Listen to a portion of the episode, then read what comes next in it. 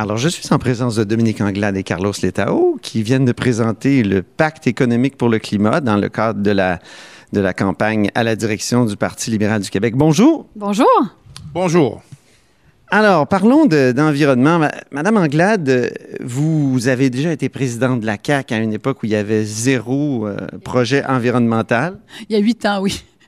Il y a huit ans, mais quand même. Après ça, gouvernement Couillard qui a raté toutes ses cibles en matière de réduction de gaz à effet de serre.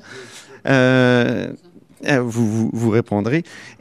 Quelle crédibilité vous avez en matière environnementale pour maintenant annoncer un pacte économique pour le climat? Je pense qu'en fait, on a une grande crédibilité, euh, une grande crédibilité lorsqu'on regarde, euh, mais juste, je vais juste nommer ça, le prix des Nations Unies qui nous a été octroyé pour tout ce qui a été fait en termes de coopération internationale sur les, sur les questions environnementales témoigne, témoigne justement des gestes qui ont été posés sous la dernière administration qui est avec, avec, avec, Philippe Couillard. Mais vous me parlez spécifiquement de la crédibilité que moi, je peux avoir. Comme ministre de l'Économie, euh, j'ai quand même piloté euh, plusieurs projets qui, justement, allaient dans ce sens-là, que ce soit euh, LM Wind Power, que ce soit toute la question de la du manufacturier innovant, de la robotisation, de l'intelligence artificielle, tous ces éléments-là qui contribuent, en fait, à avoir un impact positif euh, sur, la, sur la réduction, de la décarbonisation que nous avons. Il y a plusieurs projets qu'on a soutenus euh, euh, qui, allaient, qui allaient dans ce sens et beaucoup de projets en matière d'innovation, beaucoup de projets en termes de recherche sur ces questions-là, de financement d'organismes et d'organismes qui évoluent dans le domaine de, des, de l'environnement. Et je vous dirais même, quand j'étais chez Montréal International, on a fait venir des organismes internationaux. ils se sont installés ici au Québec, Future Earth, pour ne nommer que celui-là, qui avait un, leadership partagé en différentes régions, mais qui avait choisi finalement le Québec parce que justement, on est en train de faire la démonstration de ce qu'on faisait ici. Donc, il y a plusieurs initiatives que j'ai pilotées par le passé qui vont dans cette direction-là. Nous devons aller beaucoup plus loin aujourd'hui et surtout euh, ne pas suivre la direction que nous prenons avec le gouvernement actuel. Oui, euh, Carlos Letao, maintenant sur euh, la réduction des, des c'est-à-dire la, non-atteinte des cibles. Oui. J'ajouterais à ce, que, ma collègue vient, vient de dire que depuis 2015, donc de, 2015 à 2018, le gouvernement, notre gouvernement de l'époque, avait pris un rôle très, très proactif pour mieux développer et mieux augmenter l'ampleur de l'alliance que nous avions avec la Californie. Donc, de, bien renforcer la bourse du carbone. Notre gouvernement avait pris vraiment euh, un rôle très de leadership là-dedans. Nous avions travaillé avec nos, voisins de l'Ontario pour convaincre le gouvernement de l'Ontario de faire partie aussi euh, de, ce Western Climate Initiative, de la, bourse du carbone. Et euh, malheureusement, le gouvernement de l'Ontario, par la suite, le nouveau gouvernement a décidé de, se retirer. Mais si on avait eu le Québec et l'Ontario dans la bourse du carbone avec la Californie, ça aurait contribué pour accélérer davantage la réduction des gaz à effet de serre. Donc, nous avons travaillé très fort euh, sur ces enjeux-là. Et non, je n'ai pas du tout honte euh, de, notre bilan environnemental de 2015 à 2018. Bien, euh, donc, vous êtes un parti maintenant qui est très montréalais, très concentré à Montréal. Or, euh, en région, on le sait, euh, c'est une sensibilité qui, est beaucoup moins là, la, sensibilité environnementale. en tout cas, on dit souvent que c'est des, des, des, des, des, attitudes du plateau Mont-Royal, du, de l'autre pacte pour le climat, celui donc qui a été lancé récemment. Donc, en plus, les gens achètent de plus en plus de pétrole de, de, de, de VUS, est-ce qu'ils sont inconscients? Là, je vais revenir sur une prémisse que vous avez dit. Vous avez dit les gens à l'extérieur, euh, de, des, dans, dans, les régions, euh, sont des gens qui ne sont pas nécessairement conscientisés par les questions environnementales autant qu'ailleurs. Moi, je ne moi, je crois pas à ça. Mais ça se mesure dans les sondages, non? Regardez, je ne crois pas à ça parce que euh, on vit, ils, vivent au quotidien les conséquences des, des, enjeux climatiques. On n'a qu'à regarder les îles de la Madeleine, ce qui se produit avec les berges et l'érosion des berges. Ils le vivent, ça. Moi, je reviens de, de, cinq, de quatre jours en Abitibi où on a parlé beaucoup des questions, des questions environnementales dans un, dans un secteur où on parle de, développement minier également. Et il faut savoir conjuguer, euh, conjuguer les deux. Euh, même chose lorsque l'on va dans, les, dans, la région du Saguenay-Lac-Saint-Jean. Même chose. Alors, il ne faut pas penser que les gens n'ont pas d'intérêt pour cette question-là, parce qu'en région, au contraire, moi, je crois que nos agriculteurs, ils sont les premiers à vivre la conséquence des changements climatiques avec des saisons qui sont plus courtes euh, et qui ont un impact réel sur, sur leur capacité à gagner leur, à gagner leur vie. Donc, je pense que les gens sont très conscientisés. Maintenant, quelle action?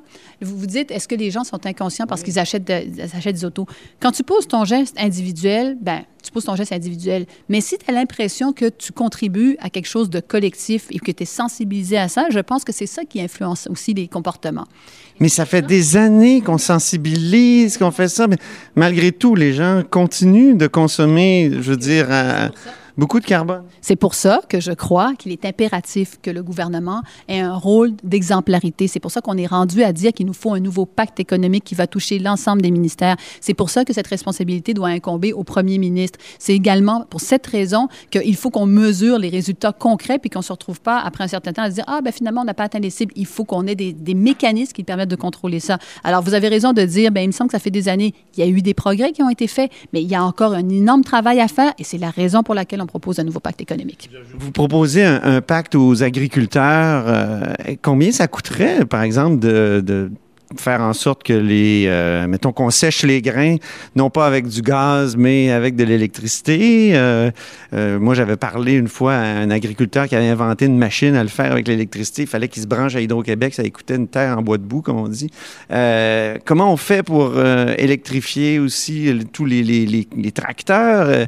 ça coûterait combien, vous, l'ancien ministre des Finances? Ce que je vous dirais, ce que je vous dirais comme, comme réponse, ça nous coûterait combien de ne pas le faire?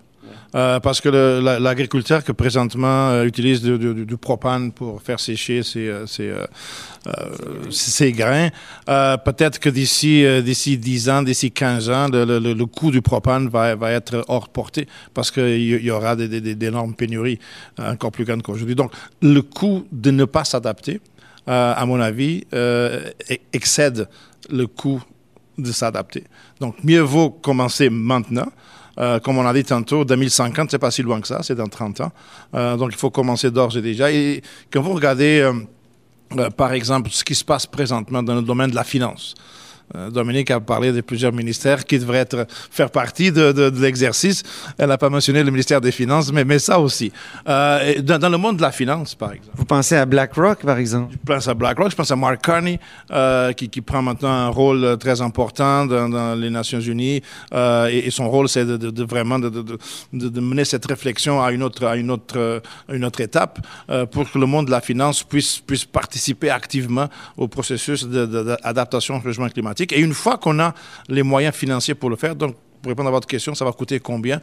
Ça coûtera ce que ça coûtera parce que le secteur privé aussi euh, va faire partie de, cet exercice-là. Moi, j'ai aucun, aucune crainte de,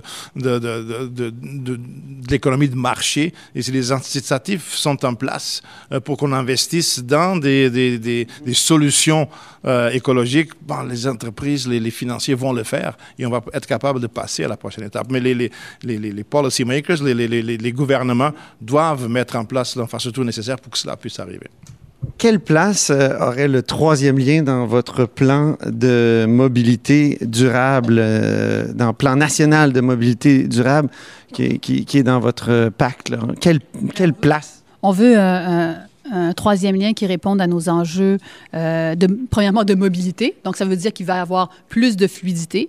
Euh, pour, les, euh, pour les gens de la région de Québec et qui répondent également à des enjeux de transport en commun, qu'on puisse déplacer les gens de manière, de manière plus rapide, mais en transport en commun également. Donc, ce qu'on attend présentement de la part du ministre, on a eu très, très peu de réponses. On a eu un nouveau tracé, puis tout le monde a dit, ah, un nouveau tracé, mais on n'a pas de détails par rapport à ce nouveau. Oui, mais si vous prenez le pouvoir, mettons, en 2022, qu'est-ce que vous faites avec le troisième ligne? Va y juste avoir quelques coups de pelle? Ah ben, ce que j'espère, c'est qu'on va avoir davantage de réponses. Là, le ministre est en charge. C'est lui qui doit nous dire exactement où ça va passer, quel va être le transport en commun, les mécanismes qu'il va y avoir. On pose des questions, on n'a pas de réponse. Ce que je peux vous dire, c'est ce que l'on veut euh, lorsque l'on parle de troisième loin, c'est transport en commun efficace, plus de fluidité, puis après ça, qui nous présente des, son projet, les coûts associés à ça, parce qu'on n'a on pas ces éléments de réponse-là. Pourquoi pas juste du transport en commun, comme bien les écologistes le, le disent?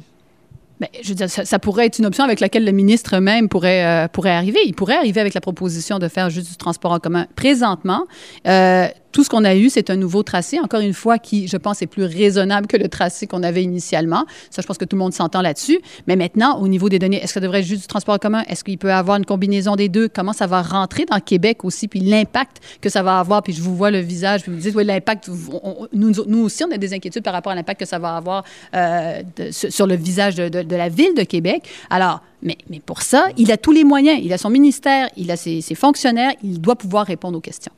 Vous, voulez faire de l'environnement la neuvième valeur libérale? Ça n'en était pas une, donc l'environnement avant? C'est parce que euh, je pense qu'elle pourrait être incluse dans tout ce qui s'appelle la, question de l'inter, euh, l'intergénération, euh, la, la, huitième qui est l'intergénérationnel euh, au sein du Parti libéral. Euh, je pense que là, on vient de mettre une emphase particulière sur cet enjeu-là parce que c'est l'enjeu du 21e siècle. Ben, très bien, merci beaucoup. Euh, Peut-être un mot de Carlos Letao en terminant. De, notre bilan de 2015-2018, quand même, euh, en tant que ministre des Finances, nous avions démarré un programme d'obligations vertes. Euh, et je ne sais pas si ça a été poursuivi par le gouvernement actuel. Je n'ai pas remarqué de nouvelles émissions, mais les émissions d'obligations vertes, c'est encore un outil très bon pour euh, euh, aider la société en général à, à, adopter un comportement plus écologique parce qu'il y a un, un outil financier euh, qui, qui, qui, est mis en place. Donc, on doit continuer avec ça. Très bien. Merci beaucoup, Dominique Anglade, Carlos Letao du Parti libéral et surtout euh, de cette course à la direction du parti. Merci. Merci vous, êtes, vous êtes à l'écoute de là-haut sur la colline.